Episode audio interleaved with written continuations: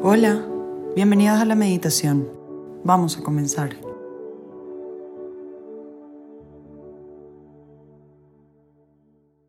En el nombre del Padre y del Hijo y del Espíritu Santo. Amén.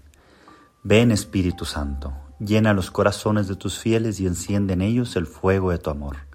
Envía tu Espíritu Creador y se renovará la faz de la tierra. Oremos, oh Dios, que has iluminado los corazones de tus hijos con la luz del Espíritu Santo, haznos dóciles a sus inspiraciones para gustar siempre bien y gozar de su consuelo. Por Cristo nuestro Señor.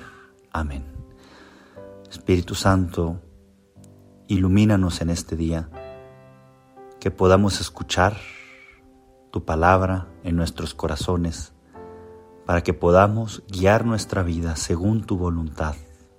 El Evangelio que vamos a meditar hoy viernes primero de julio, viernes primero de mes, va a ser el Evangelio según San Mateo, del capítulo 9, del 9 al 13.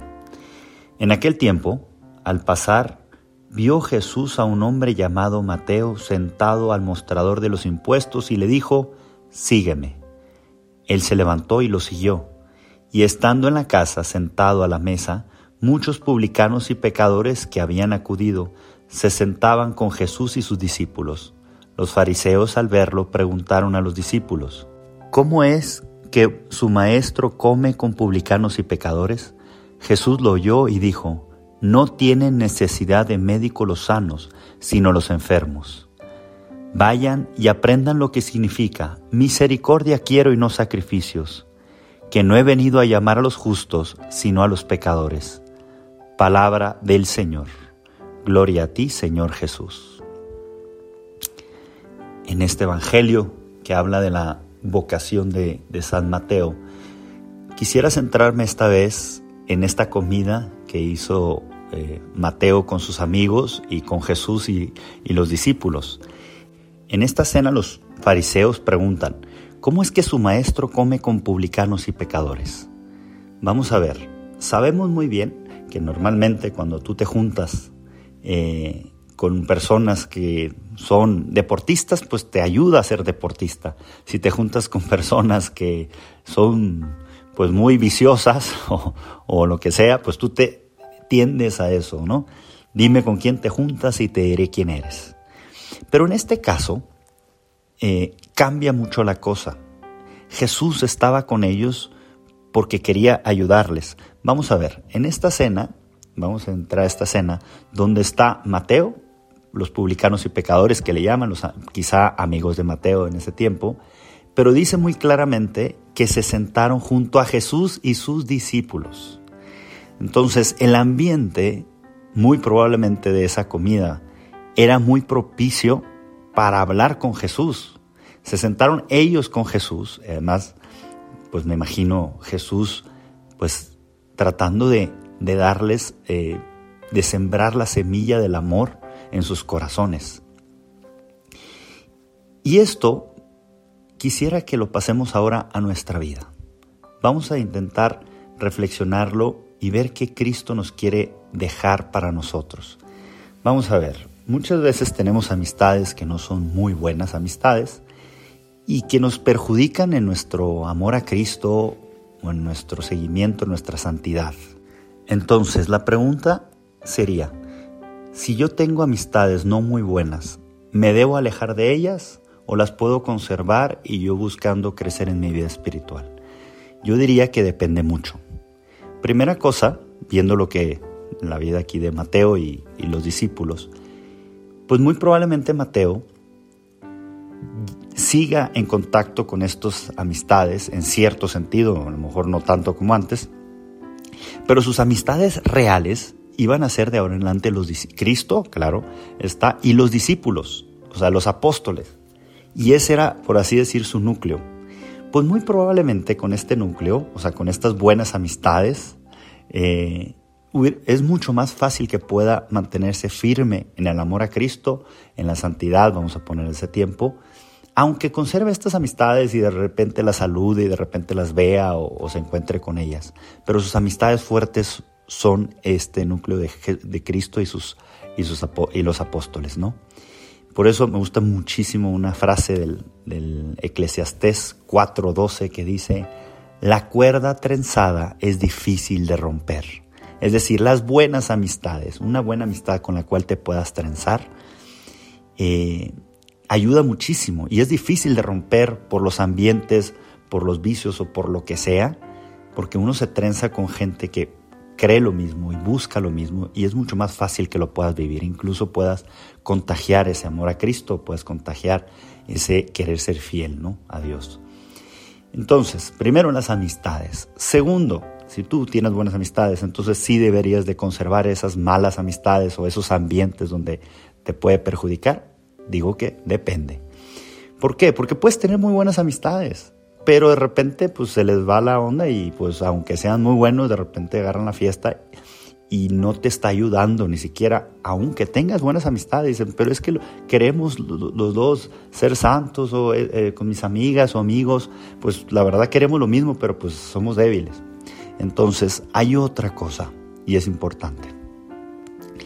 Es si uno ha fortalecido su voluntad, si uno ha buscado eh, trabajar en pequeños sacrificios en la vida diaria, donde uno pueda dominarse a sí mismo, es mucho más fácil que en ambientes adversos pueda decir no, porque ha hecho un ejercicio como si fuera un gimnasio durante todos los días o durante varias circunstancias de poder detener, de poder decir no en algunos aspectos, entonces cuando vengan los malos ambientes es mucho más fácil que lo pueda hacer. Pero si no ha formado su voluntad, aunque tenga buenas amistades ahí, pues le puede ser más difícil. Bueno, las buenas amistades te pueden ayudar, pero a lo mejor ellas también no están tan preparadas en ambientes difíciles. Entonces, si uno ha formado bien su voluntad y además tiene buenas amistades, es mucho más fácil. Pero hay un ingrediente más especial. ¿Por qué formar la voluntad? Porque muchas personas pues son, tienen mucha fuerza de voluntad porque, no sé, quieren tener un buen físico, entonces me voy a levantar temprano para hacer ejercicio, me voy a hacer esto y, no voy a comer comida chatarra y tal. Y pues eso sí les ayudará en su, en su físico y algo ayudará. Pero la, la clave es cuando uno forma la voluntad o hace pequeños sacrificios por amor. Y también existen unos sacrificios que ayudan mucho, que son o de formar la voluntad en la palabra. Tienes ganas de criticar y dices, por amor a Cristo, por amor a Dios, no voy a hablar mal de esta persona. Ese de tener la lengua, cuando uno quiere hablar, o cuando están hablando ah, mal de alguien y que trata de cambiar la conversación o se va del lugar o algo, forma muchísimo la voluntad y te hace muy fuerte ante las adversidades de los ambientes. Pero tiene que ser por eso, ¿no? Por amor.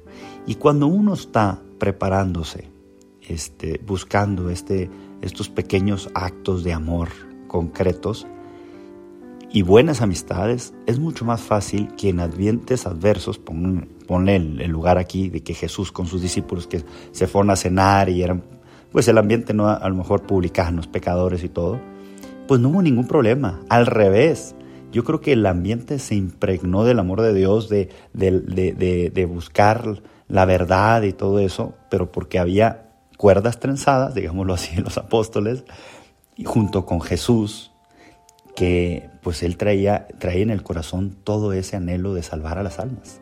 Por eso, por eso decía mucho, no tiene necesidad de médicos los sanos, sino los enfermos, como diciendo, quiero salvarlos, quiero salvar a estas personas. A veces así nos puede pasar a nosotros, que queremos ayudar, a nuestros amigos o a nuestros seres queridos a que se acerquen a Dios. Y la primera pregunta es, ¿me está ayudando el seguir con estas amistades o con este núcleo de personas?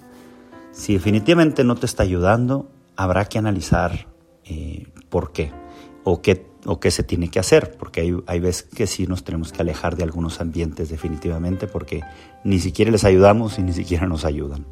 Pero a veces sí podemos ya reflexionar. A ver, primero, tengo unas buenas amistades con las cuales, como dice la Sagrada Escritura, me puedo trenzar, es decir, puedo apoyarme para poder eh, ser fiel a Dios a pesar de todo. Tengo esas buenas amistades. Y segundo, estoy formando mi voluntad con pequeños actos de amor a Dios, con pequeños sacrificios para estar preparado después en los momentos de dificultad o de adversidad para no caer en la tentación.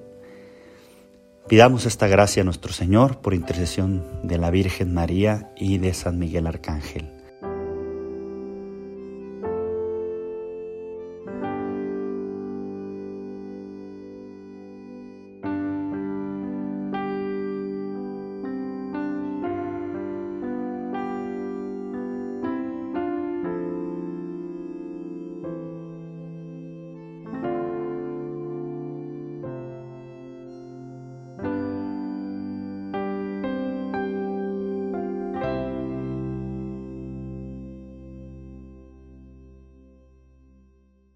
Te damos gracias, Señor, por todos tus beneficios, a ti que hoy se reinas por los siglos de los siglos. Amén. Cristo, Rey nuestro, venga a tu reino. María, Reina de los Apóstoles, enséñanos a orar. En el nombre del Padre, y del Hijo, y del Espíritu Santo. Amén.